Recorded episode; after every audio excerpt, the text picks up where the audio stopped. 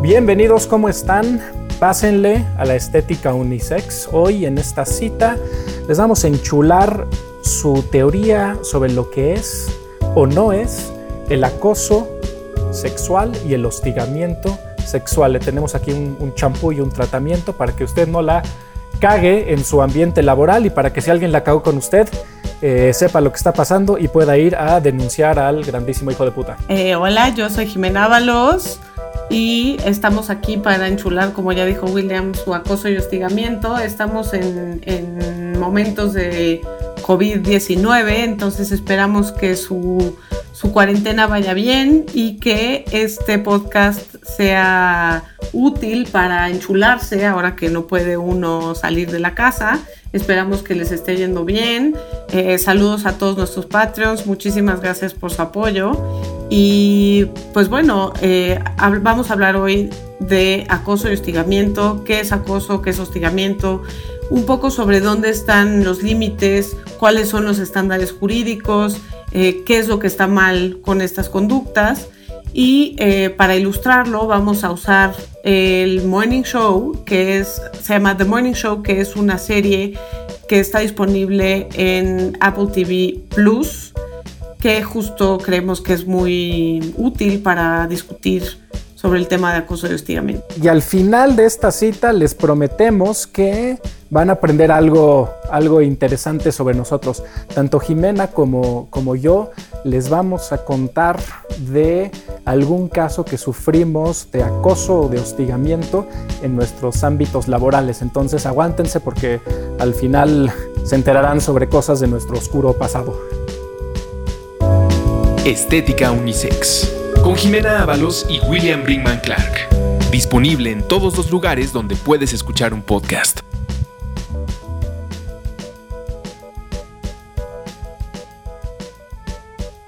Pero antes de que nos vayamos a esta cápsula, por si ustedes no saben qué es The Morning Show, me parece muy importante decirles a todos, porque Jimena le da pena, no le gusta hablar bien sobre, bueno, sí le gusta hablar bien sobre ella misma, no le gusta presumir mucho sobre, sobre, sobre ella misma.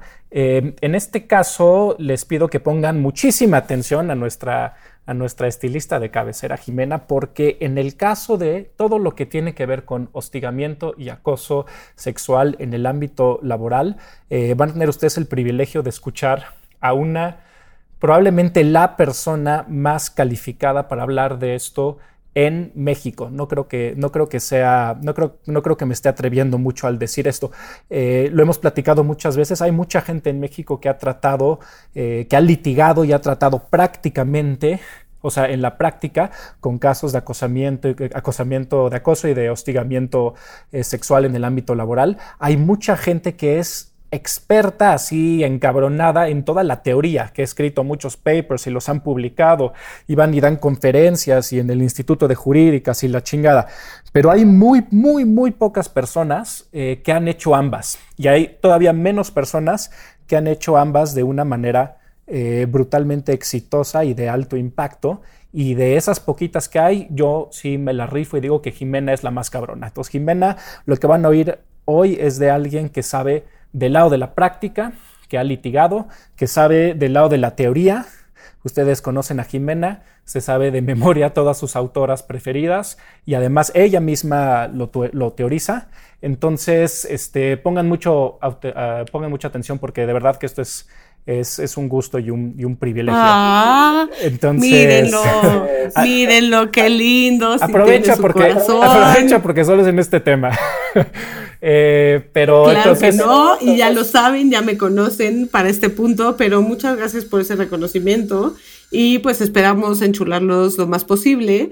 Eh, en agradecimiento presento a mi coestilista y compañero y gran amigo William Brinkman, a quien pueden encontrar en arroba William Brinkman en Twitter. En Twitter y en Instagram. Y entonces, antes de que le entremos de lleno al tema, para los que no le sepan bien qué es The Morning Show y la quieran ir a ver antes de oír esto, o si no, rífensela, da igual, va a estar bueno, les presentamos una pequeña cápsula sobre lo que es The Morning Show. The Morning Show es una serie protagonizada por Jennifer Aniston como Alex Levy, Reese Witherspoon como Bradley Jackson y Steve Carell como Mitch Kessler. explora el mundo de las noticias de la mañana y las vidas de las personas que trabajan para que el programa The Morning Show esté en la televisión día con día. Tras el despido de Mitch Kessler por un escándalo sexual, Alex Levy busca mantener su puesto en el programa. Posteriormente, Bradley Jackson sustituye a Mitch, generando una fuerte rivalidad entre las dos conductoras.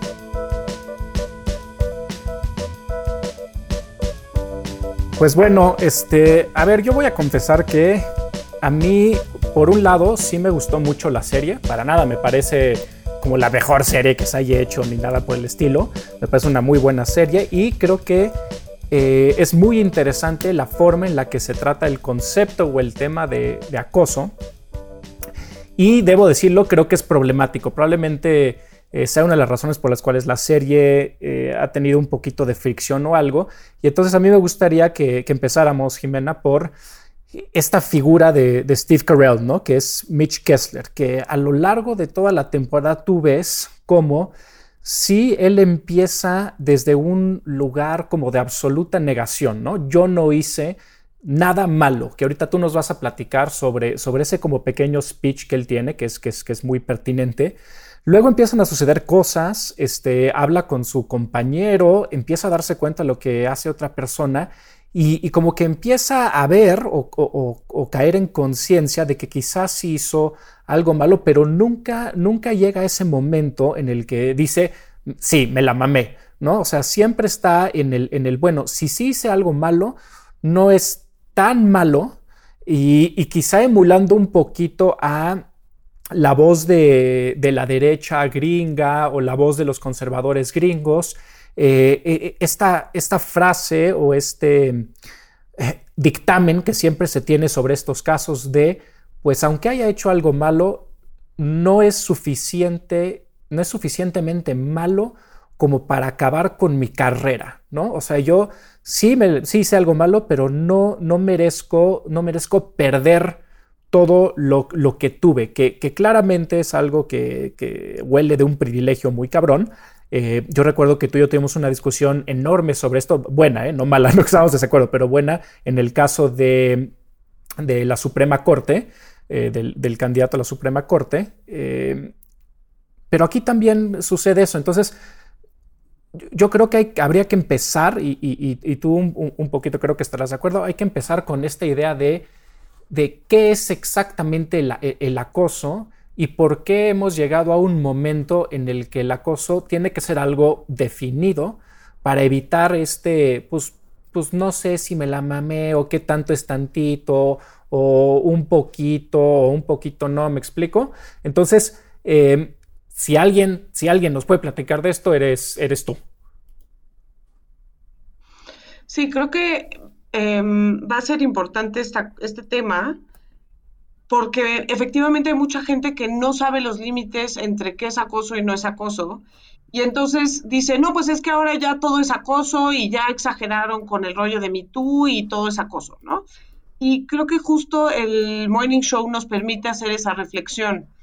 Eh, antes de entrar al tema de qué es acoso y no es acoso, creo que es un error leer el, show y si lo hacemos, creo que definitivamente, sobre todo si estamos en una postura digamos, progresista, pro derechos de las mujeres, nos puede parecer problemática si lo leemos como una apología del personaje de Steve Carell o como una apología de las cosas que él dice o de las cosas que él cree. A mí me parece que el valor del show es justo que nos presenta ese discurso y que nos permite pues darnos cuenta de manera muy clara por qué está mal lo que hizo y por qué no se da cuenta también. Y esa es la parte que me parece más interesante. Pero bueno, vamos al, tema, ¿no? Tratemos de definir un poco qué es acoso, y esto es eh, quizás un poco académico y bastante jurídico todo lo que voy a decir, pero es muy importante porque efectivamente hay mucha gente que no sabe exactamente qué es acoso y no quiere acosar. Y entonces son el tipo de cosas que me preguntan todo el tiempo. Eh, el acoso sexual es cualquier comportamiento, sea físico o verbal, normalmente de naturaleza sexual, pero ahorita vamos a ver que también hay otros tipos de acoso que no son sexuales, pero sí son sexistas, eh, en donde se produce el efecto de incomodar a una persona o atentar en contra de su dignidad. Por supuesto, estas conductas son particularmente graves cuando pasan en el entorno laboral o en el entorno escolar. Y ahorita les voy a explicar por qué. Eh, ¿Cuál es la, eh, la diferencia entre acoso y hostigamiento? Que eso es algo que mucha gente no sabe y hablamos mucho de acoso, eh, pero sin hacer esta diferencia, que en el caso de Morning Show en realidad no es un caso de acoso, sino es un caso de hostigamiento. Hablamos de hostigamiento cuando hay una relación de subordinación entre las personas que acosan. Entonces, es decir, es mi jefe, es mi profesor, es el director. Eh, cuando hay jerarquía, hablamos de hostigamiento y es importante hacer la distinción porque ahí hay un tema de ejercicio de poder, ¿no?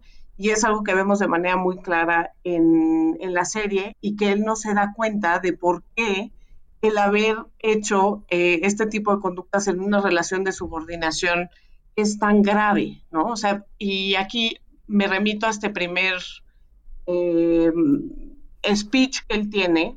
El personaje de Steve Carell, que se llama Mitch Kessler, hay un momento en el que se entera de que hay estas, eh, estas digamos, reclamos en su contra, estas denuncias en su contra, y que lo corrieron, ¿no?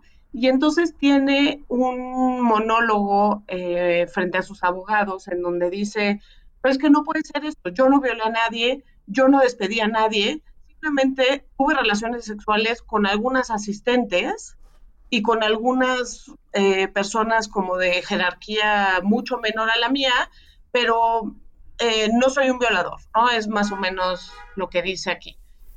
Y aquí se empieza a ver como justo lo contradictorio entre lo que está diciendo, ¿no? Porque por una parte dice, no, no violé a nadie, no despedí a nadie, pero está reconociendo de manera implícita que hubo un abuso de poder en el momento en el que tuvo relaciones sexuales siendo él quien era, que es esta personalidad de televisión amada, adorada, venerada, con personas que son de un nivel jerárquico muy inferior, ¿no?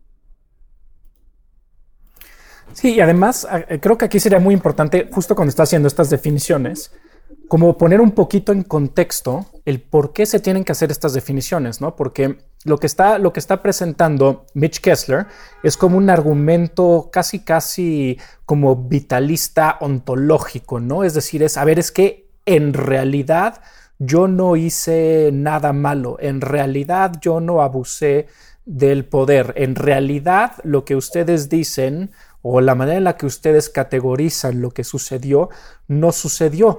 Pero es, pero es importante eh, pensar en el hostigamiento y en el acoso, como tú los dices, como algo que se tuvo que tipificar, es decir, que se tuvo, se tuvo que, hacer una definición de qué es esto una definición legal porque eran demasiados los, los, casos o era, o era demasiada la, la, este, la cantidad de cosas que sucedían en estos ambientes laborales que al sistema jurídico no le queda otra decir, pues oye, es que esto ya no se puede quedar en el ámbito de lo subjetivo o como dicen los gringos del he says, eh, he says, she says, sino que ni modo, vamos a tener que tipificar y decir legalmente exactamente qué es y qué no es acoso y hostigamiento.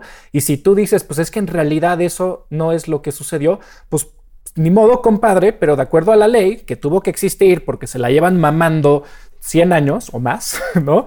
Tuvimos que hacer esto. Entonces, este, de nuevo, tú eres la, la, super experta en esto, Jimé. ¿Cómo, cómo, va, ¿Cómo va sucediendo esto un poquito históricamente? No sé si quieras irte por, otra, por, otro lado.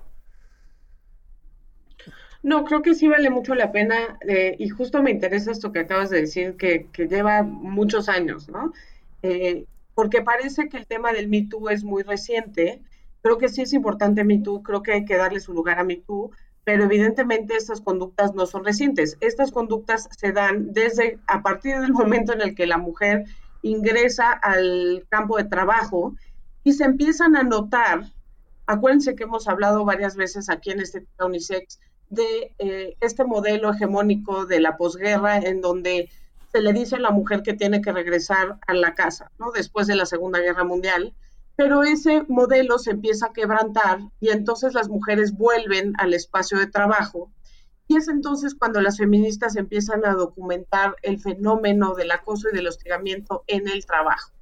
Aquí es muy importante y ya le he mencionado muchas veces, eh, saben que soy su fan, aunque soy crítica de ella, pero es muy importante el trabajo de Catherine McKinnon, en particular un libro que se llama The Sexual Harassment of Working Women. Eh, es un libro de 1979 que es un trabajo paradigmático donde ella documenta y nos describe los casos de hostigamiento sexual. Y es muy interesante porque el subtítulo de este libro es Un caso de discriminación sexual. Es decir, nos explica por qué las conductas de acoso y hostigamiento en el trabajo discriminan a la mujer en el lugar de trabajo, ¿no?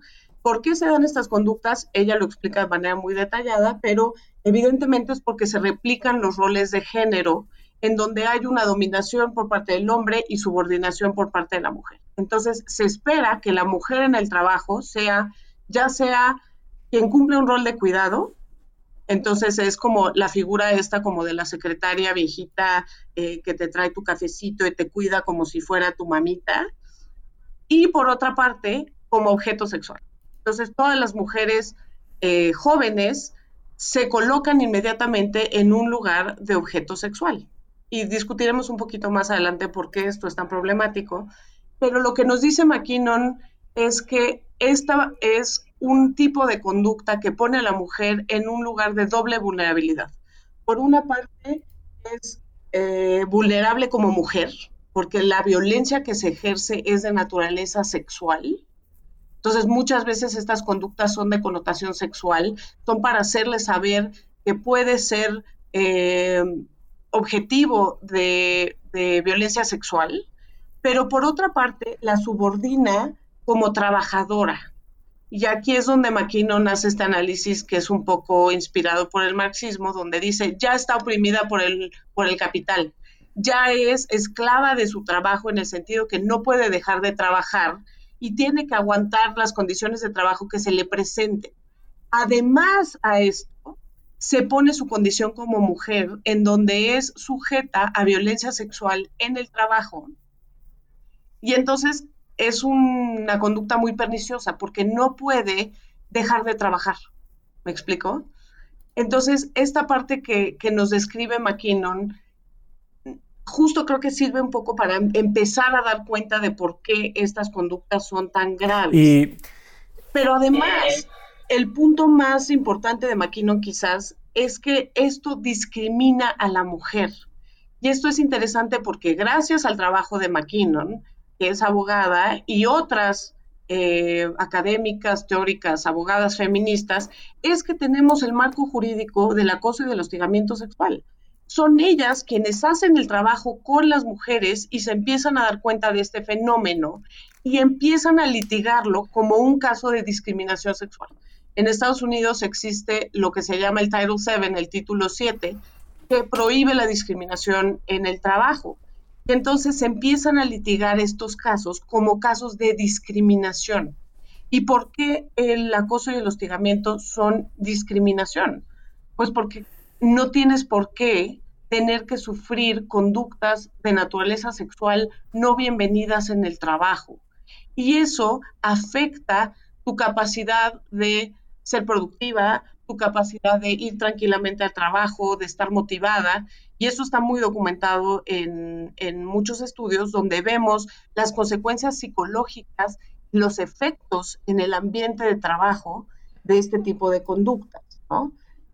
Entonces, es un poco para dar cuenta de dónde vienen estos, estos términos jurídicos y estos estándares jurídicos que vamos a revisar.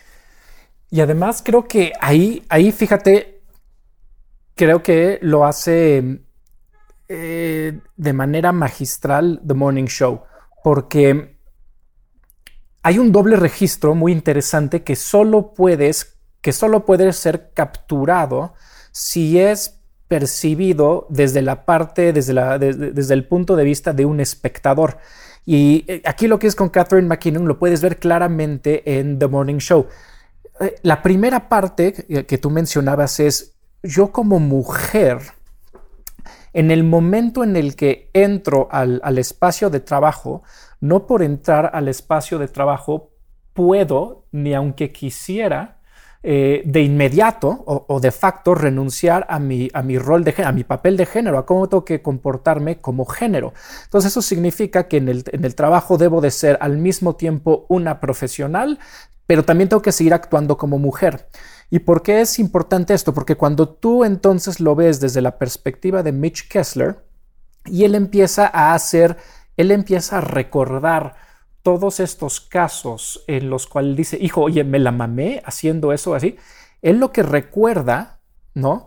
Él recuerda a, la, persona contra la que hizo quizá un comentario inapropiado o algo mucho peor, eh, la recuerda como en este rol de sumisión. ¿Pero por qué? Porque esa persona tenía que actuar como mujer, es decir, tiene que actuar como se le ha enseñado que tiene que actuar en la casa, en la calle y por lo tanto en el trabajo. Entonces, eh, ante un comentario misógino, ¿sí? La mujer no puede voltearse y de repente volverse masculina y decirle a Mitch, Mitch, te la mamaste, no puedes decir eso, sino que tiene que sonreír, tiene que decir, ay, Mitch, este, jajaja, y la risita y etcétera. Entonces se empieza a construir este doble registro que es doblemente pernicioso porque Mitch mismo no puede darse cuenta porque se le está mamando todo el tiempo y las personas con las que, a las que está acosando no, pueden voltear y decirle, Mitch, te estás mamando.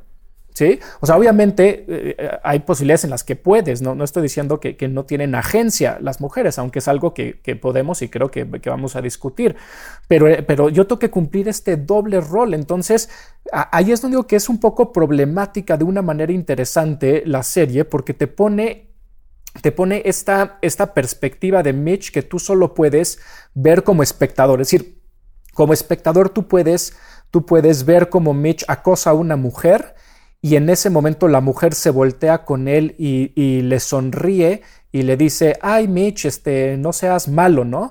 Eh, pero también puedes ver el momento en el que ella se voltea y le pone una pinche jeta de que dice, no mames este cabrón.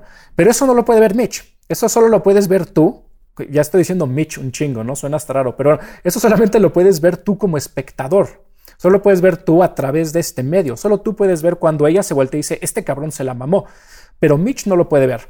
Y entonces también la serie es un poquito este, él como que dándose cuenta que se la mamó, pero también recordando la reacción de ella que no podía decirle, eres un asco, cabrón, ¿no? Porque, porque, porque también está un poco em, atrapada en estos roles y atando con lo que decíamos al principio, y por eso tiene que entrar la ley, por eso tiene que entrar el registro legal para decir, Mitch, no importa si ella te sonrió de regreso, eso es acoso, cabrón, ¿no? Te la pelas. Oye, pero es que me, me, agarró el brazo, dijo, jajaja, ja, ja, ay, qué cagado eres. Ah, qué bueno, pero el que hayas dicho eso, ¿no? Te hayas sonreído o no te hayas sonreído, es acoso y te la pelas.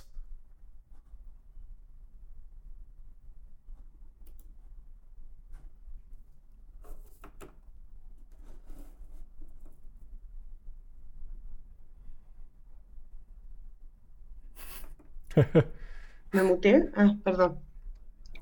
Perdón. Sí, creo que sería, eh, justo en, lo que dices, creo que es importante recordar que hay eh, temas culturales muy fuertes que informan estas conductas. Y eso es una reflexión más amplia sobre que cualquier persona puede acosar, eh, sobre todo los hombres, porque justo hay esta idea de que los hombres deben de eh, perseguir agresivamente a las mujeres y que las mujeres debemos de no confrontar a los hombres cuando, cuando recibimos este tipo de atención, ¿no?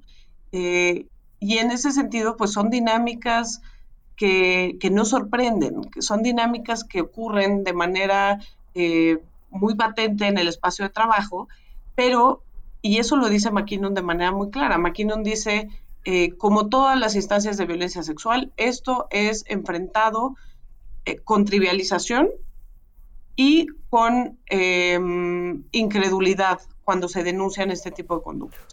Incluso ella dice que una mujer es un cuarto de persona, porque cuando denuncias casos de acoso y hostigamiento sexual, se requiere que cuatro testimonios en contra de la misma persona para que le empiecen a creer a la mujer, ¿no? Entonces, esto sin duda va informado por roles de género. creo que nos va a quedar mucho más claro en la siguiente sección cuando vamos a hablar de los estándares jurídicos propiamente del acoso y de los. Pero antes de que le entremos a esa siguiente parte, vámonos a un, a un corte comercial y regresamos con estándares de acoso y hostigamiento.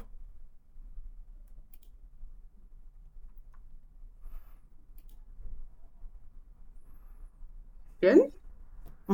¿Empiezo yo? Yo empiezo para, introducir, a, introducir a Jimena. Bueno, ya eh, recording pro, ya. Ya me acostumbré a aplaudir. Bueno, ya regresamos de nuestro, de nuestro corte comercial y pues hay que entrarle a, la materia, Jimena. De nuevo, otra vez, si hay alguien que le sabe a esto, ¿no? Con ganas eres tú. Entonces, pues ya vimos que a huevos se tienen que formular unos estándares, se tiene que formular una definición que nos vale madres si cabe o no cabe en tu percepción de lo que, y estoy haciendo comillas con mis dedos, realmente sucedió. Eh, los sistemas legales del mundo, eh, me imagino que, empezando con el gringo, pero ahorita tú nos, nos platicas, tienen que decir, esto es esto y es hasta aquí y etcétera, etcétera, etcétera, que tú lo llamas, o bueno, no sé si tú o, se llama los, los, estándares. Sí, em, creo que es importante hablar de eso porque aunque parece algo muy jurídico académico, en realidad sí corresponde a las dinámicas de la violencia sexual y sí corresponde o responde a las maneras en las que se han dado estos casos. Es decir, estos estándares jurídicos no vienen de la nada, son estándares jurídicos que se crean a partir de los casos de mujeres que sufren estas conductas y que justo tratamos de hacer límites. Entonces podemos ser críticas y críticos de estos estándares jurídicos, pero no vienen de gratis, vienen de una larga historia de mujeres que han sufrido este tipo de conductas.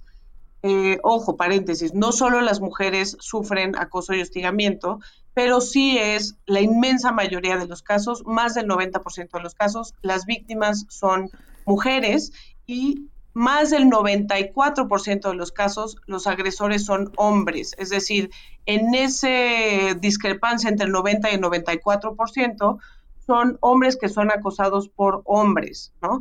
Y aquí va a ser interesante cuando hablemos de por qué se acosa, ¿no? Que eso es como la parte más interesante que por supuesto tiene que ver con lo que ya hemos dicho sobre la socialización y los roles y las razones históricas, pero creo que hay que profundizar mucho más sobre por qué las personas acosan y qué es lo que tiene de malo el acoso. Eh, eso lo haremos en nuestra tercera sección. Creo que eh, en los estándares jurídicos es importante hablar en primer lugar sobre el tema de la conducta no bienvenida. El estándar jurídico es que la conducta es no bienvenida, ¿no? Esto es muy importante a quienes dicen, no, es que ya eh, todo es acoso. No, no todo es acoso. Hay conductas que no son bienvenidas. Y en eso que estaba diciendo William, que me parece muy pertinente y se ve en el Morning Show, hay ocasiones en las que esta expresión de que una conducta no es bienvenida, cuando hay una relación de jerarquía o incluso cuando no hay una relación de jerarquía, pero estás en el ambiente de trabajo, es muy, es muy difícil poner un alto a estas conductas, porque crees que eso puede tener una consecuencia sobre tu trabajo. Entonces, cuando hay jerarquía, y eso hay que estar muy conscientes, va a ser muy difícil que alguien te ponga un alto. Esto lo vemos no solo en casos de acoso y hostigamiento, sino en general. he visto que los estudiantes me dicen, es que me incomodan muchísimo los chistes de tal profesor. Eh, no me gusta, pero me río porque es el profesor, ¿no? Entonces, ahí hay dinámicas de poder que van a hacer que una conducta que quizás no es bienvenida, no va a haber un alto explícito es exactamente lo que estaba diciendo William, ¿no? Em, por otra parte, y aquí es interesante eh, esta otra relación que tú decías, William, la relación que se da entre el meteorólogo y el asistente. No sé si quieres hablar un poquito de eso. Ponle mute, Jim.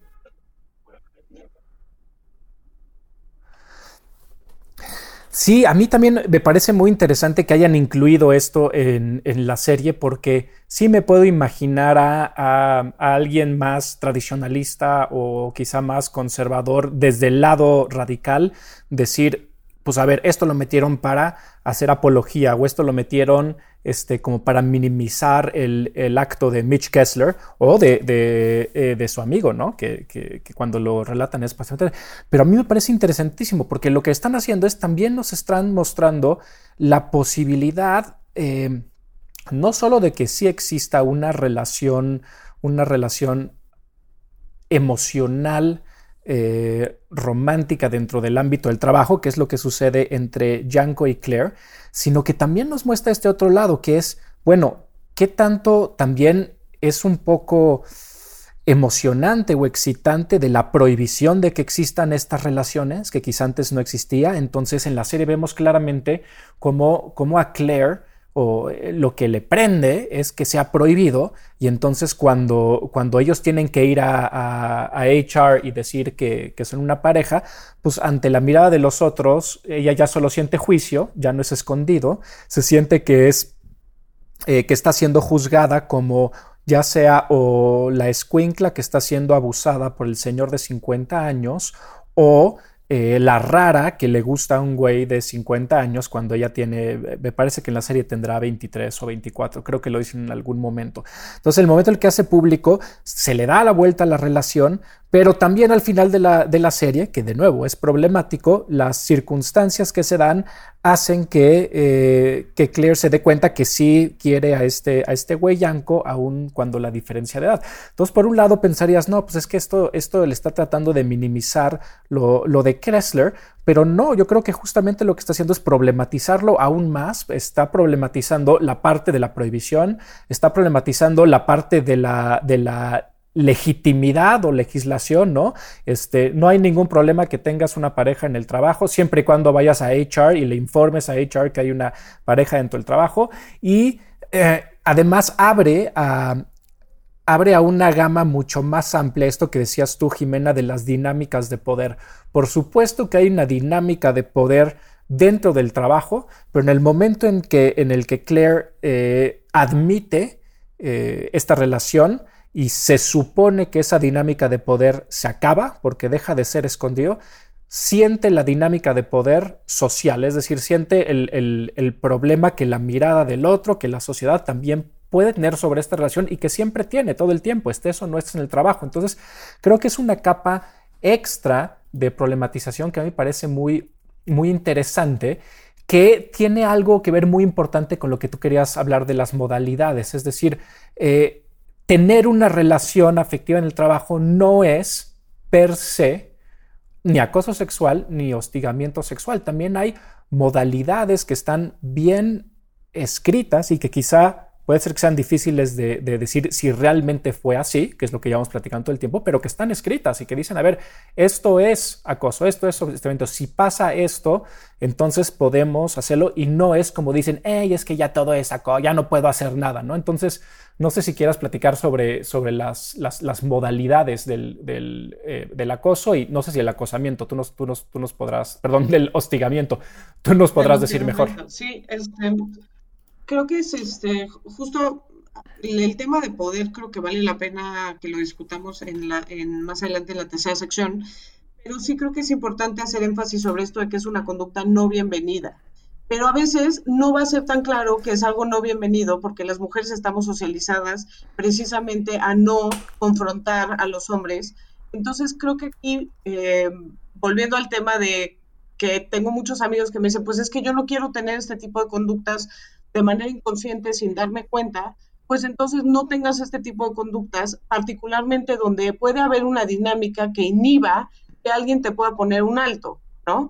Y creo que sí podemos saber cuando ciertas conductas se pasan de la raya y cuando no, ¿no? Este, siempre la gente me dice, pero es que, ¿dónde está la línea, no? ¿Qué tal si alguien me dice, ay, qué bonito vestido? Pues eso ya es acoso. No, pero si alguien, es muy diferente cuando alguien te dice, oye, qué bonito vestido, a cuando alguien te dice, oye, qué bien te ves con ese vestido, ¿eh? eh creo que es muy fácil darse cuenta como mujer cuando estás ante una eh, atención sexual, pero no siempre es tan fácil poner un alto a esto. Eh, segundo elemento, lo que importa es el, impacto que eso tenga sobre la persona. Puede ser que yo no haya tenido la intención de incomodar a la persona, pero en el momento en el que yo digo cosas que tienen un impacto que la incomoda y que esas cosas son de naturaleza sexual o sexista, claramente estamos en un escenario de acoso. Entonces, esto que dice Mitch Kessler, que dice, bueno, pero es que yo nunca fue mi intención violentar a nadie. Pues sí, pero tampoco checaste realmente si estabas abusando de tu posición de poder, porque claramente lo estaba haciendo. Y esa es la parte interesante en este primer monólogo, donde él dice, yo no violé a nadie, yo no despedí a nadie, eh, pero sí me acosté con asistentes. Pues desde el momento en el que estás diciendo que en tu posición te acostaste con asistentes, pues eso me hace pensar que muy probablemente, aunque no hayas tenido la intención, sí tuviste el efecto o el impacto de acosar a estas mujeres. O sea, en esa misma frase me hace ver que probablemente sí, sí acosó, o sea, antes de cualquier otra cosa, ¿no? Después hay un estándar jurídico que ha sido criticado desde el feminismo, que es el estándar de la persona razonable. Es decir, hay un elemento subjetivo que es cómo se sintió la persona y ese elemento es importantísimo, pero también es pensar si una persona razonable se hubiera sentido incómoda en esa misma situación. Creo que es más valioso pensar en el estándar jurídico de la mujer razonable, porque no es lo mismo eh, recibir este tipo de atenciones cuando estás acostumbrada a ser violentada de esta manera y cuando te educaron a aceptar ciertas violencias creo que sí es importante, aunque repito, no solo las mujeres sufren este tipo de conductas. En cuanto a las modalidades, eh, tenemos dos modalidades principales en los fenómenos de acoso y La primera es una que llamamos quid pro quo, que en latín quiere decir una cosa por otra, en donde se entiende, y nos podemos preguntar si este es el caso de Morning Show, donde se entiende que si yo o que si la mujer eh, tiene ciertas conductas o acepta ciertas conductas sexuales, em, entonces ella va a poder permanecer en su trabajo o va a poder crecer en su trabajo. Y esto se puede dar de manera explícita o de manera implícita, porque a veces es, y es un poco lo que piensa Mitch Kessler, ¿no? Yo no, yo no despedí a nadie por no haberse acostado conmigo. Sí, pero no tienes que hacerlo. Puede ser esto de una manera mucho más sutil. El quid pro quo explícito sería decirle a la persona, a ver, si no vienes a cenar conmigo o te acuestas conmigo o tienes ciertas conductas sexuales conmigo, aunque sean verbales, ¿eh? no tienen que ser físicas, eh, entonces no vas a poder crecer en este trabajo o no vas a tener acceso a ciertos beneficios. Pero también puede ser implícito si yo veo que es un poco lo que se, espera, ¿no? Y son como las reglas no escritas en el trabajo. Y yo sé que si yo le pongo un alto, probablemente va a reaccionar de manera negativa y eso va a tener un costo sobre mi trabajo, que normalmente se da de manera implícita. Me parece que es el caso de Mitch Kessler en el Morning Show. Em, justo la persona no está en condiciones de ponerle un alto de una manera abierta y agresiva y, puntual, ¿no? O asertiva, mejor. Y entonces vemos de manera muy clara que él cree que son bienvenidas ciertas conductas que definitivamente no son bienvenidas.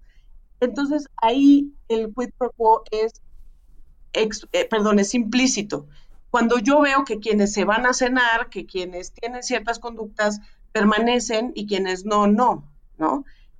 Pero hay otra segunda modalidad. Esto es el quid pro quo. Lo que ya he dicho es el quid pro quo en su modalidad implícita y su modalidad explícita, ¿no? Pero también hay lo que conocemos como el ambiente de trabajo hostil. El ambiente de trabajo hostil es donde no necesariamente se me da a entender de maneras explícitas o implícitas que se espera una conducta sexual o que tengo que yo aceptar cierta conducta sexual, que repito, puede ser verbal, sino que en general se tolera un ambiente donde hay chistes, comentarios que son de naturaleza sexual o pueden ser de naturaleza sexista, en donde se pone a la mujer en una situación de subordinación y que generan de manera, digamos, el, término que se usa en inglés es pervasive, de manera generalizada, un ambiente de trabajo hostil, un ambiente en donde las mujeres no pueden ser iguales y eso las discrimina. Entonces no es necesario que haya conductas sexuales individualizadas para que estemos ante un escenario de acoso y hostigamiento, ¿no? Eh, el profesor que dice que todas las mujeres eh, a la cocina, que se refiere a las mujeres como viejas, que habla de su vida sexual y se entiende que em, las mujeres son, en, términos derogatorios para las mujeres, por ejemplo. Esas conductas también son conductas de hostigamiento, ¿no? Y esto pues es un poco lo interesante, que tendemos a pensar, como siempre en la violencia sexual, que solamente los ejemplos más extremos de esto son violencia sexual. Y eso es muy notorio en este speech y en general con el personaje de Mitch Kessler, que él piensa, pero es que yo no viola a nadie. Sí, pero no tienes que violar a nadie. Es importante hacer la, la distinción de grado, sí, pero también es importante ver que estas conductas sí son violencia sexual. Y esto es algo muy notorio y tiene que ver también con las dinámicas de los roles de género eh, y de la incredulidad hacia las mujeres y la apología hacia las conductas de violencia sexual para los hombres, que los hombres que acosan normalmente no creen que esas son conductas de acoso. Y eso yo lo he visto en mi trabajo millones de veces, ¿no? O sea, hombres que te dicen, pero es que hablarle a las 3 de la mañana 14 veces después de que ella me dijo, no me vuelvas a hablar, eso no es acoso, ¿no? Este, volverla a invitar a salir, aparecerme en su casa a las 3 de la mañana borracho para decirle que por favor, tal, tal, tal, regresemos a una relación. Todas esas son conductas de acoso que cuando las cometen, el hombre está en shock y dice, por supuesto que no, yo no viola a nadie, esa no es violencia de género, esa no es violencia ¿no?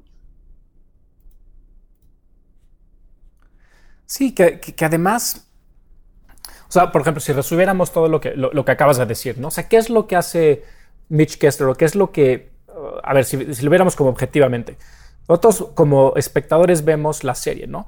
¿Qué es lo que Mitch Kessler hace? Pues a ver, tiene conductas no bienvenidas, sin duda, ¿no? Este, su intención no tiene nada que ver con su impacto, pues no, o sea, él acaba haciéndole daño a una, a una coworker, eh, si él quería hacerlo o no quería hacerlo, vale madres, o sea, él, le, hace, le, hace, daño. Él nunca le ofrece nada eh, explícitamente a cambio a las personas con las que tiene relaciones sexuales, ¿no? Pero pero justamente como espectadores en la serie podemos ver que en el, en el ámbito de trabajo pues es algo que se espera, ¿no? Es decir, y, aquí habría que pensar que ese, eh, quid puede ser negativo, ¿eh? Que, tú lo tocaste un poquito, pero que quizá habría que, resaltarlo. Es decir, no solo, no solo tiene que ser el si yo hago esto, recibo esto, sino que también tiene que ver con el si yo no hago esto, puede ser que no reciba esto, o si yo no hago esto, entonces puede ser que pierda eso, ¿no? Entonces también ese es un, quid pro quo.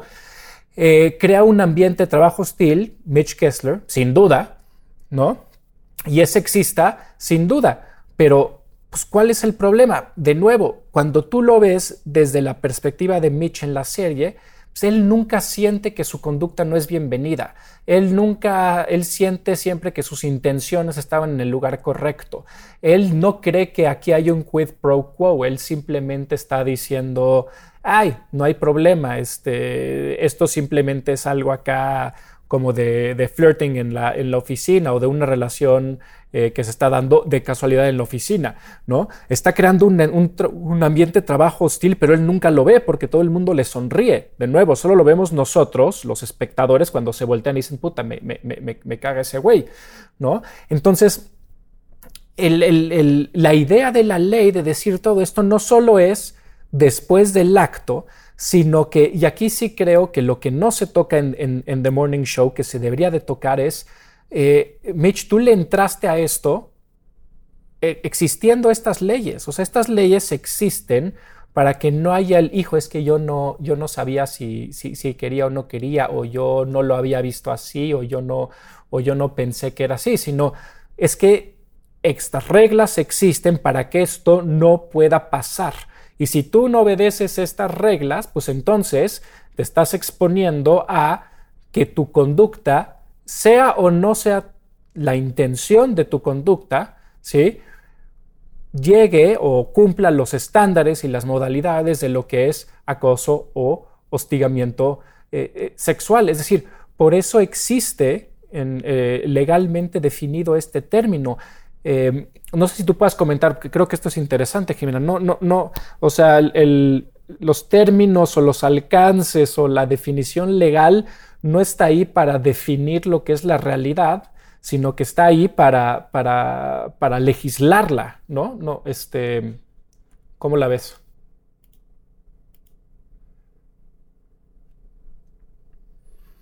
Sí creo que está ahí para legislarla, pero sí recoge las experiencias de las mujeres y estos estándares justo han sido ampliados, ¿no? Empezamos quizás con el quid pro quo explícito, ¿no? Entonces, ahí era muy claro que estábamos ante un escenario de acoso, de hostigamiento. Pero después tenemos casos en donde se defiende que también hay un quid pro quo, aunque no se le haya dicho esas palabras a la mujer, ¿no? Y pues eso lo podemos entender también cuando vemos estas dinámicas, ¿no? Y cuando vemos quién sobresale y quién no sobresale y cuando hay pues ciertas eh, normas que son mucho más sutiles a que alguien te diga, si no vienes conmigo pasa tal cosa, ¿no? en donde yo entiendo que si no hago ciertas conductas o que si no acepto ciertas atenciones, entonces voy a tener consecuencias negativas en mi trabajo. ¿Por qué? Porque no quiero confrontarlo, particularmente si es mi jefe, ¿no? Pero no solo si es mi jefe, también si es un colega que le cae súper bien al jefe, que se va a jugar golf con el jefe, ¿sabes? Por eso es que es particularmente pernicioso cuando hay una relación de jerarquía, pero no solo es que esté mal cuando es una relación de jerarquía, está mal porque se da en el trabajo y coloca en una vulnerabilidad particular por el hecho de ser una mujer trabajadora, ¿no? Ahora, es importante también eh, aquí hablar del tema de qué es lo que tiene de malo, ¿no? Y aquí hay un paper súper interesante de Catherine Frankie, que como saben fue mi profesora y la amo y la adoro, eh, en donde ella, el, título del paper es ¿Y qué tiene de malo? ¿No? What's wrong with sexual harassment? Y lo que nos dice es que lo que tiene de malo, y esto no lo necesariamente lo han visto las cortes que dirimen estos casos en Estados Unidos, es que se usa el sexo como mecanismo del sexismo. No sé si me estoy explicando con esto, pero ella dice, el sexo o las conductas sexuales sean verbales o sean físicas, su intención es colocar a una persona en una situación de subordinación y hacerle saber quién tiene poder en esa relación. Entonces, lo que está mal con estas conductas es que son parte de la ingeniería del sexismo. Esta parte me parece clave, ¿no? Porque ahí es donde vemos que no solo se dan en contra de mujeres, pero se dan predominantemente en contra de mujeres precisamente porque quiero ejercer poder, este poder en una relación de género y la manera en la que eso se hace muy seguido es a través de conductas de violencia sexual. Ahora, no solo pasa en contra de mujeres. Tenemos un caso que es un caso muy famoso que se llama Uncale versus Sundowner que es de una plataforma petrolera en donde quien es hostigado y acosado, sobre todo acosado por sus, sus, compañeros, es un hombre en una plataforma petrolera. ¿Pero por qué? Porque él no es suficientemente masculino. Y entonces buscan a través del sexo hacerle saber que no cumple con el mandato de masculinidad. ¿Me explico?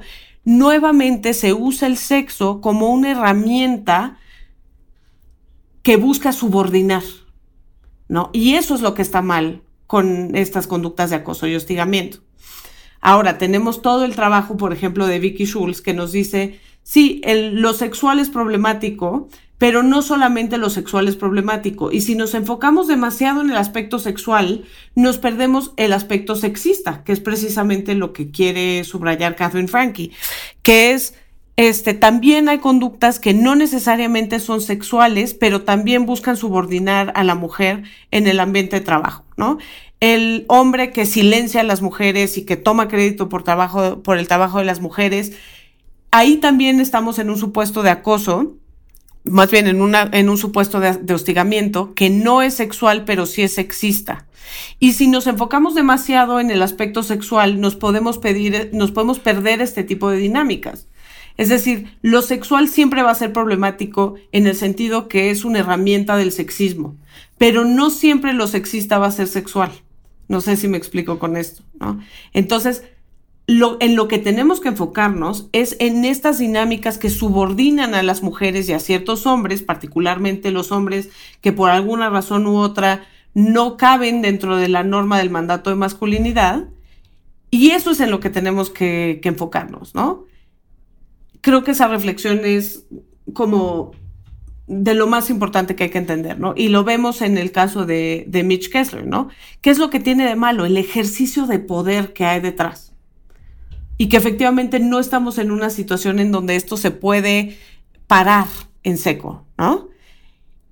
Y es interesante porque justo me trae a la mente eh, la entrevista con Harvey Weinstein, perdón, con la abogada de Harvey Weinstein, que cuando le preguntan que si no le causa conflicto defender a un depredador sexual y que si a ella le hubiera pasado, ¿qué hubiera hecho? Y ella contesta, nunca me hubiera puesto en esa posición.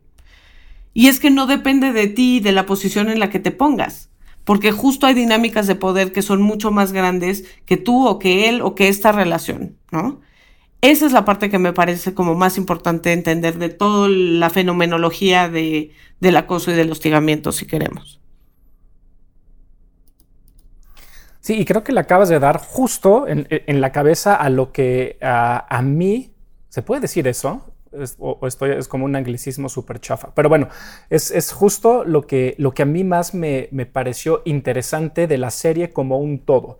Y es que eh, no sé si lo hace consciente o inconscientemente, pero sí puedes empezar a ver cómo estas dinámicas, aunque generalmente, como dices tú, tienen que ver con hombre contra, contra mujer, en realidad tiene que ver con poder y como ya hemos platicado muchas veces en este podcast, pues el hecho de que históricamente la mujer se encuentra en esta dinámica de poder en, un lugar de sumisión, pero no necesariamente. Entonces, además de la relación o además del personaje de Mitch Kessler, tenemos todas estas otras relaciones que se vuelven súper interesantes porque lo que te están mostrando son dinámicas de poder que no necesariamente tienen que ver con el sexo, pero que sí tienen que ver con roles performativos masculinos y femeninos. Entonces, ya habíamos mencionado el, este, ya habíamos mencionado el, personaje de Janko y de Claire, que es este, eh, este hombre que da el, el, clima y una intern. Él tendrá unos 45 a 50 y ella tendrá 22, 24 pero lo que sí estéticamente trata de hacer todo el tiempo la, serie es ponerla a ella como la persona o como, o como la personalidad dominante dentro de una relación afectiva. Entonces, si ustedes van viendo la serie todo el tiempo, ahí Claire lleva, digamos, la performatividad masculina de la relación aun cuando en el ámbito laboral claramente Yanko tiene, eh, digamos, el poder y le meten un, este, un, este elemento extra eh, cuando te revelan que Claire tiene mucho dinero, que su familia es de mucho dinero, entonces que ella realmente está haciendo el trabajo de intern, que es, digamos, el trabajo más bajo, es el trabajo en el que pues, todo el mundo está arriba de ti en poder, porque eh, que todo el mundo ejerce poder sobre ti porque le gusta, ¿no? Entonces esta relación eh, de Yanko y de Claire es interesante. Hay otro momento muy interesante. No hemos hablado del personaje de Reese Witherspoon. Tal vez si algún día hacemos otra, otro sobre Morning Show lo hablemos. Pero la relación de Reese Witherspoon, que es Bradley, con el personaje de Jennifer Aniston, que es, que es Alex. Ahí en ese caso son dos mujeres eh, que que claramente están en posiciones de poder completamente asimétricas. Y hay una parte maravillosa en, eh, me parece que es por ahí del cuarto o quinto episodio, en el cual están Bradley y Alex en el, en el camerino de, de, Alex, y no me acuerdo qué le dice Alex a Bradley Jackson, Y entonces Bradley, que es una reportera joven, sin tanta lana, sin tanto poder, sin tanta fama, este, se voltea con Alex y le dice, sí, pero yo no me puedo dar ese lujo. O sea, yo no me puedo dar ese lujo de hacer esas luchas, de, de, tomar esas posiciones en contra del sexismo, en contra del hostigamiento, lo que sea, porque no estoy en tu posición de poder. Ambas somos mujeres y ambos, ambas hemos sufrido de esto, ¿sí? Pero yo no tengo la seguridad financiera que tú no tienes, yo no tengo la seguridad eh, de poder y de fama que tú no tienes, yo no tengo el apalancamiento que tú no tienes. Entonces ahí otra vez empiezas a, dinámicas que tienen más que ver con masculinidades y feminidades eh, en personajes que pueden ser hombres o mujeres que hablan sobre esto que tú dices, Jimena, de que el acoso sexual y hostigamiento, pues por supuesto que no solo es hombre a mujer, predominantemente lo es, pero que tiene más que ver con dinámicas de poder dentro del el trabajo y que claramente pueden darse en cualquier eh, relación diferente de distintos tipos de sexos el, el, uno con el otro. Algo importante que ciertamente no se va a agotar en esta cita de su estética unisex es qué hacer sobre el tema de acoso y hostigamiento. O sea, cuáles son buenas formas de lidiar con el fenómeno y cuáles son malas formas de lidiar con el fenómeno. Y sobre esto está demostrado que eh, hacer un espacio de trabajo que esté sobre sanitarizado, se dice, no sé cómo usar eh, eh, esa palabra que es sanitized en inglés. Sí, este, hacer un ambiente de trabajo que sea en donde se prohíba todo contacto sexual no necesariamente es el abordaje más correcto, sino que lo que se busca es dar cuenta de la parte sexista, es decir, justo de este tema de las relaciones de poder y por qué este tipo de conductas ponen a las mujeres en una situación de particular vulnerabilidad. ¿Cómo vamos a hacer eso? Por supuesto, con cursos, capacitaciones, etcétera, que vayan mucho más allá de estos clichés que a ti, William, te encanta citar el ejemplo de It's Always Sunny en Filadelfia, que les dan como estas capacitaciones de sexual harassment que son súper eh, absurdas y superficiales. Eh, justo tendríamos que hacer un espacio laboral y una cultura laboral que fuera mucho más sensible al género que fuera más sensible a las dinámicas de violencia de género y en donde hubiera mucho más participación de las mujeres en todas las esferas, particularmente en las esferas de tomas de decisión. Si logramos transformar la cultura de trabajo y si logramos dar cuenta de lo que está mal con este tipo de conductas, no es lo sexual, sino lo sexista, entonces, ese abordaje teóricamente nos permite crear espacios de trabajo que son mucho más seguros para las mujeres. Esto no quiere decir que no vamos a sancionar los casos de acoso y de hostigamiento, por supuesto que sí los vamos a sancionar. Em, y esto me lleva a la reflexión como de que lo que queremos es evidentemente visibilizar el fenómeno, lo que queremos son respuestas institucionales al fenómeno, que eso es muy interesante con Morning Show, ¿no? Hay un momento en el que le dice el personaje de Billy Kudrup al, otro. Al, el personaje de Billy Kudrup es uno de los más este de los ejecutivos del, del, canal, ¿no? Pero tenemos a otro que es más senior y a él le dice, este, híjoles, qué lástima que no supimos de esto para anticiparnos y darle un mejor manejo. ¿Verdad que no sabíamos de esto? Como dándole a entender de que por supuesto él tenía que haber sabido, ¿no? Y cómo las instituciones tienen una responsabilidad eh, también sobre esto, ¿no? Y en ese sentido, pues tiene que haber un abordaje institucional y no solamente individual, pero también tiene que haber consecuencias individuales, ¿no? Y aquí me interesa este tema de, hay un momento en el que el productor del Morning Show, que se llama Chip, va a la casa de Mitch Hessler y le dice, este, por favor ya no te hagas visible, ¿no? Porque siempre las reacciones ante este tipo de cosas por parte de los hombres, independientemente de la gravedad de la conducta, es esta indignación, ¿no? De que es, que me están difamando, tal, tal, tal. Eh, siempre que hay ese tipo de reacciones, a mí me hace pensar que sí hay, que sí hubo la conducta. Pero eh, cuando va el productor y le dice, por favor, mantente ahorita perfil bajo, tal, y él le contesta, ¿pero qué, no crees tú que esto ha sido una injusticia? Y le contesta, sí, sí creo que todo el rollo del Me es una sobrecorrección a siglos eh, de hombres portándose mal y que ahora van a pagar justos por pecadores, ¿no? Algo así. Y me interesa muchísimo esta frase porque justo cómo puedes sobrecorregir por siglos de mala conducta. Me explico, o sea, hay una contradicción y es paradójica la frase en sí misma, ¿no?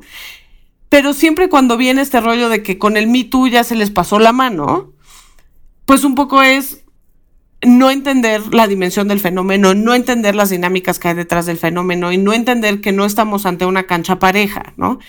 No se puede sobrecorregir el fenómeno. Ahora, ¿qué sí se puede hacer? Sobre sanitize, ¿no? Sobre hacer sobreaséptico eh, el, el, ambiente de trabajo, que no necesariamente es lo que queremos y que nos puede llevar a lugares muy patriarcales, ¿no? Pero todo este tema de, de los hombres que dicen es que ya exageraron con lo del Me Too, y ahora, por ejemplo, salió un artículo de que ya no estaban habiendo programas de mentoring en Wall Street porque los hombres no se querían arriesgar de que los acusaran, ¿no? Eh, que ya no quieren contratar a mujeres porque no vaya a ser que los acusen, porque tienen miedo. Cuando yo oigo este tipo de cosas, pues mm, me hace pensar que es justo evidencia de que no saben relacionarse con las mujeres más que como objetos sexuales, porque si no, no habría miedo. Y esta frase de que justo ya se les pasó y que es una sobrecorrección es particularmente ilustrativa de este tema. Pero tú, William, querías hablar también sobre la escena con Martin Short, que me parece buenísima. Sí, porque eh, bueno, primero es muy interesante lo de la sobrecorrección y se me había olvidado esa escena, pero tienes razón, es buenísima. Pero fíjate, ahorita que platicábamos me regresa a, este ejemplo que a ti te encanta utilizar, que es buenísimo, que es el de el de RGB, ¿no? Es RGB, este, no, RBG, el de Ruth Bader eh, Ginsburg. ¿no? Que, que cuando vas a estar feliz cuando, cuando, la mitad de las mujeres en la Suprema, o la mitad de las posiciones de la Suprema Corte de Justicia sean mujeres, no, cuando sean todos. ¿No? Cuando todas sean mujeres, pues entonces, pues entonces sí. Oye, ¿y eso no es una sobrecorrección? Pues no, considerando que 300 años han sido puros hombres, ¿no? Pero, pero siempre es como, ay, no, es demasiado. Entonces es muy interesante eh, que, esa posición, ¿no? O sea, ¿qué es, cómo puedes, cómo podrías sobrecorregir? Que tú lo dijiste, tienes esta razón, pues es que no puedes sobrecorregir, ¿no? Sobresanitizar o sobre, o sobrehacer sanitario, este, pues yo creo que nadie lo quiere, pero pues chance y no, no hay de otra, que es una pregunta que te quiero hacer ahorita, pero eh, a, lo, que tú decías de esta escena es impresionante porque si ustedes recordarán, de nuevo, no me acuerdo en qué episodio es, creo que es el tercero o cuarto, Mitch está en, el exilio y se siente completamente abusado, ¿no? Se, siente que, se ha exagerado las cosas y que él está pagando por los, por los pecados de los demás. invita a su, a su amigo, que es este el actor es, el actor es Martin Short y el, el, este, el personaje es Dick Laundry, que es como un comediante, que por cierto, después eh, él recuerda, después Mitch recuerda cuando Dick Laundry le hace una fiesta a sorpresa a Mitch y se da cuenta de lo sexualizada que estaba esa fiesta, pero solo se puede dar cuenta de esa hipersexualización una vez que ha sido acusado él mismo de ser un hipersexualizador. Pero bueno, eso es, eso es aparte. Está sentado con, con Dick Laundry y entonces empiezan primero como a empatizar el uno con el otro, a decir, sí, es que el mundo se le está mamando con nosotros y nosotros, y nosotros no, no, no lo hicimos tan mal y pues sí, chance tuvimos errores, pero, pero no es para tanto. Y pues con unas cubas encima, Dick Laundry empieza como a revelar sin querer queriendo qué es lo que él había hecho. Y eso a, a Mitch Kessler le parece, a él le parece mucho peor de lo que hizo él. Y entonces, literal le dice, no, yo no soy como tú. Tú sí te la mamaste, ¿sí? Pero yo no. Entonces, por un lado, esa escena le ayuda a él darse cuenta que, se la, que, sí se la mamó, pero al mismo tiempo le da justificación como para decir, pues sí, sí me la mamé, pero no tanto. Y entonces le da la oportunidad de volver a justificarse al mismo de que se le están mamando. Es, de nuevo, es una cosa muy complicada, eh, muy interesante porque es, un poquito contradictoria, ¿no? Le ayuda a darse cuenta, pero al mismo tiempo le ayuda, le ayuda a justificarse. Y creo que es, que es exactamente lo, que estabas diciendo, Jiménez, es decir, es ante esto, ¿qué hacer? O sea, no puedes, pues, no puedes simplemente confiar en amigo, date cuenta. O sea, tal vez no queramos esta, no sea lo ideal, esta hipersanitización o sanitarización o como se diga, pero ¿cuál sería la alternativa? Que todo el mundo se dé cuenta, ¿no? Vamos a esperar a que todos los compadres se den cuenta que se le estén mamando y, que ya no lo hagan y de mientras los perdonamos, ay, te la mamaste, no te vamos a hacer nada, pero, pero date cuenta y entonces ya no lo vuelvas a hacer. Y, un poquito, yo lo que quería hacer es hacerte, quizá para cerrar, una pregunta a ti, este, Jimena. ¿Tú qué sugieres eh, que, que, se haga? En otras palabras, bueno, más bien, la pregunta más exacta sería, ¿en quién crees que caiga al final la responsabilidad, no del acto, sino de que este acto nunca se vuelva a repetir? Es decir, es responsabilidad de toda compañía que absolutamente todos sus empleados sepan exactamente cuáles son las reglas. Es la responsabilidad del empleado y entonces la compañía se puede lavar las manos, decir, a ver, yo se los puse en su libretito de acoso sexual, si no lo leíste, es muy tu pedo. Eh, eh, en, tu perspectiva, ¿de quién sería o dónde caería esta última responsabilidad? Ok, antes de contestar esa pregunta, me voy a este tema que, se plantea de manera muy clara con la escena de, de Martin Short, ¿no? Que es donde tiene que haber grados. Y sí, tiene que haber grados, pero tenemos que dar cuenta del fenómeno y de lo que está mal con el fenómeno en general. Entonces, es muy curiosa esta escena porque no es lo mismo, pero sí es lo mismo, ¿no? Em, por otra parte, todo esto que hemos dicho sobre qué hacer trae mucho a, colación el tema de las reacciones a MeToo y en esas reacciones a mí tú tuvimos este manifiesto francés que dice, no, no, no, es que tampoco, tampoco vamos a prohibir todo el sexo porque nos reservamos el, el derecho de ser inoportunadas, ¿no? Como que con esto se puede perder las dinámicas de ligue y de seducción y tal. Sí, ajá, cuando se está en un ambiente en donde eso no afecta el espacio de trabajo y donde no puede tener consecuencias sobre mi espacio de trabajo, ok. Eh, cuando se está en un ambiente en donde no hay dinámicas de poder viciadas y jerarquías, ok. Y sobre todo hay que dar cuenta de que esto viene de una posición de muchísimo privilegio, ¿no? De mujeres que no necesariamente han vivido el acoso y el hostigamiento y, que han, han tenido que aguantarlo, ¿no? Cuando se trabaja con casos de este tipo, pues se ve de manera muy patente que este manifiesto francés pues eh, eh, no entiende, ¿no? No entiende el tema, ¿no? Y tampoco el libro de Marta Lama sobre acoso que, que recoge esto y que se enfoca como en victimización de las mujeres y en quitarles agencia sexual, no necesariamente entiende las dinámicas, ni tampoco entiende el hecho de que estas conductas tienen que ser no bienvenidas. Entonces, eso va a depender mucho, ¿no? de muchas capas de privilegio y de muchas dinámicas de poder que se den ahí. Pero cuando hay una dinámica de poder, que normalmente hay muchas, porque se mezcla género, se mezcla la subordinación, a veces se mezcla clase, en donde el consentimiento puede estar inhibido, tenemos que tener políticas institucionales muy claras en donde haya consecuencias para este tipo de cosas, ¿no? No podemos hacer su apología. No podemos tener esta postura de, bueno, pero es que ligue, tal, tal, tal. Cuando se hace eso, quiere decir que no entendemos nada, ¿no? Eh, sobre qué hacer y quién tiene la responsabilidad, creo que la responsabilidad es de todos los que mencionaste.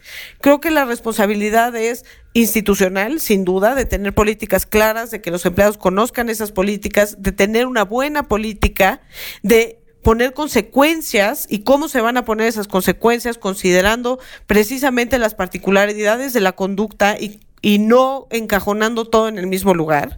Pero sí creo que es responsabilidad de cada hombre saber que estas conductas van mucho más allá de ellos y que eh, probablemente estén haciendo un ejercicio nocivo de su masculinidad.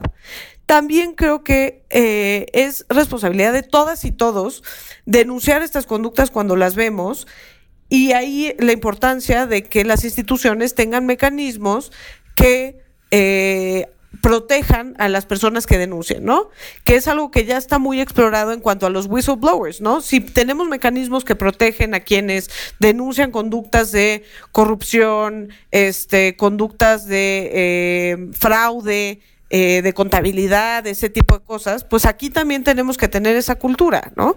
Eso no quiere decir que vamos a, hacer una conducta que eso también sería patriarcal, en donde se prohíbe cualquier tipo de contacto de cualquier otro tipo y que queremos que todo el mundo sea robots, ¿no?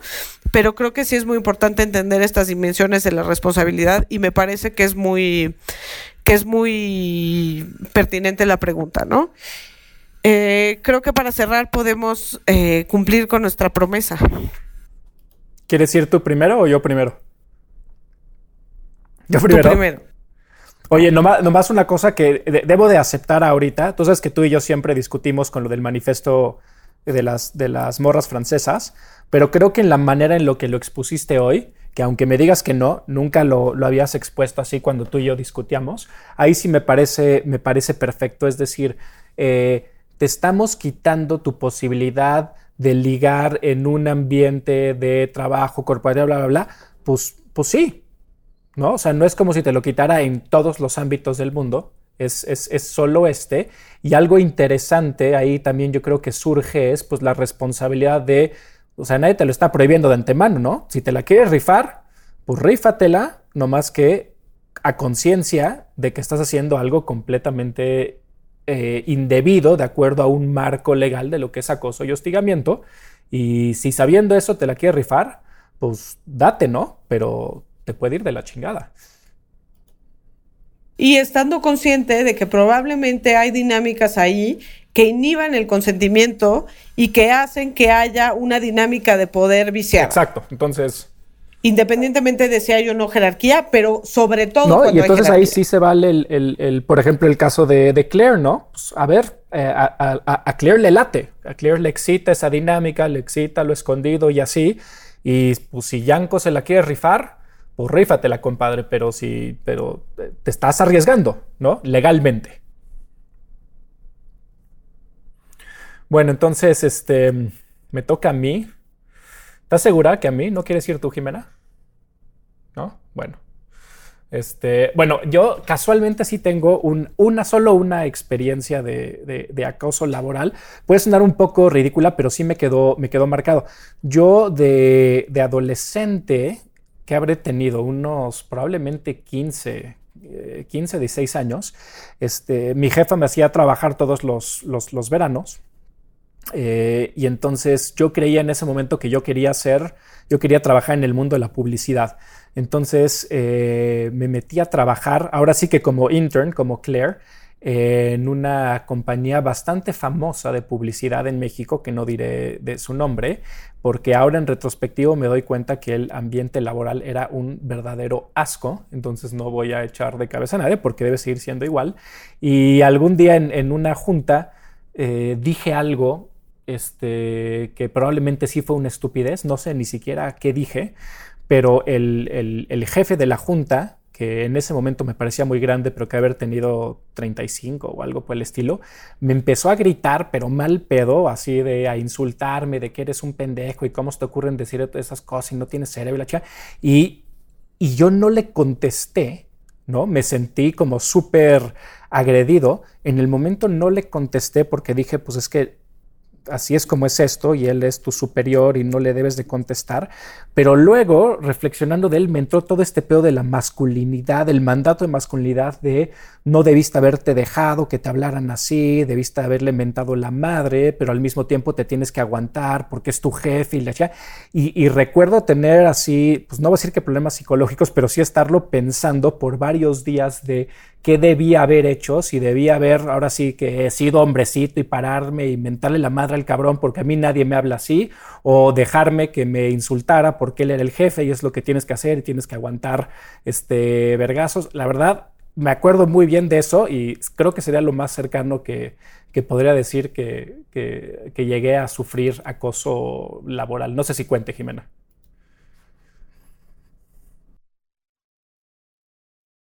O sea, cuenta en, y, creo que justo invita a la reflexión de dónde está la línea entre el acoso sexual y sexista y el acoso laboral.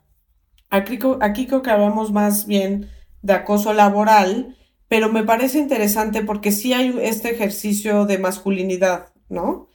Y en ese sentido, podríamos decir que todas las posiciones autoritarias en donde eh, se cree que la manera de relacionarse con las personas que son subordinadas a nosotros, etcétera, es a través de actitudes intimidatorias o autoritarias, pues ahí mismo eso está construido a partir de la masculinidad, ¿no? Que es toda otra reflexión, ¿no? Eh, creo que si hablo de mi experiencia personal, creo que he tenido varias instancias en donde ha habido como conductas directas. Eh, creo que todas las mujeres las hemos tenido, eh, o bueno, la inmensa mayoría de las mujeres, pero sobre todo me interesa hablar de estas conductas como de ambiente de trabajo hostil, que eh, muchas veces se ven y que no necesariamente las señalamos, ¿no? Pero sí me acuerdo en mis días de despacho que había siempre una recepcionista que tenía que verse de determinada manera y tenía que comportarse de determinada manera eh, y era esperado de ella que aceptara hasta cierto punto las conductas eh, con connotación sexual por parte de los abogados, de los socios, de los clientes, ¿no? Eh, el que exista este tipo de rol para mí es muy ilustrativo, ¿no? Aunque no te pase a ti, cuando tú ves que eso pasa en tu lugar de trabajo, es desmotivante, ¿no? Em, pero bueno, creo que hay muchas conductas sutiles, de profesores que quieren ver hasta dónde, ¿no? Y creo que hay mujeres que juegan en esa línea, ¿no? Y que incluso pueden querer obtener ciertos beneficios. Y pues eso a mí siempre me dice, pues es que también hay chavas que se quieren ligar al profesor y que quieren que les pongan mayor calificación. Sí, pero ¿quién es el profesor? ¿No? Entonces, bueno, todo esto para hablar como de, de estos acosos y hostigamientos que no son en el quid pro quo, sino de manera mucho más sutil. Y creo que es importante eh, decir que necesitamos tener más citas de estética unisex, ¿no? Vamos a tener una cita eh, de acoso y hostigamiento específicamente eh, en ambientes universitarios. Creo que es algo que ha estado como muy en, en el debate público en las últimas semanas y vamos a invitar a universitarias a platicar con nosotros. Y tendremos otros momentos en donde esta discusión se va a profundizar en el tema de poder y en el tema de agencia, etcétera. Pero creo que podemos decir que esto es eh, una introducción al tema sobre varias cosas que podemos profundizar y problematizar. Entonces, bueno, esto es todo por hoy en esta cita de Estética Unisex. Esperamos que eh, se haya enchulado su acoso y hostigamiento eh, sabemos que se necesitarán más citas para hacer un enchulamiento a la perfección. Eh, yo soy Jimena Ábalos, ya saben que me pueden encontrar en arroba jimábalos con J en el Twitter y ahí estoy para cualquier duda o provocación. Yo soy William Brinkman, arroba William Brinkman y este, recuerden que manden sus preguntas, dudas, lo que sea. Si, si algo les, les quedó, quieren volver a discutir, pues ahí está Jimena, ahí estoy yo, ¿no? Para que, para que nos contacten y si no, nos vemos en su próxima cita de la estética unisex. Bye. Estética Unisex con Jimena Ábalos y William Brinkman Clark. Disponible en todos los lugares donde puedes escuchar un podcast.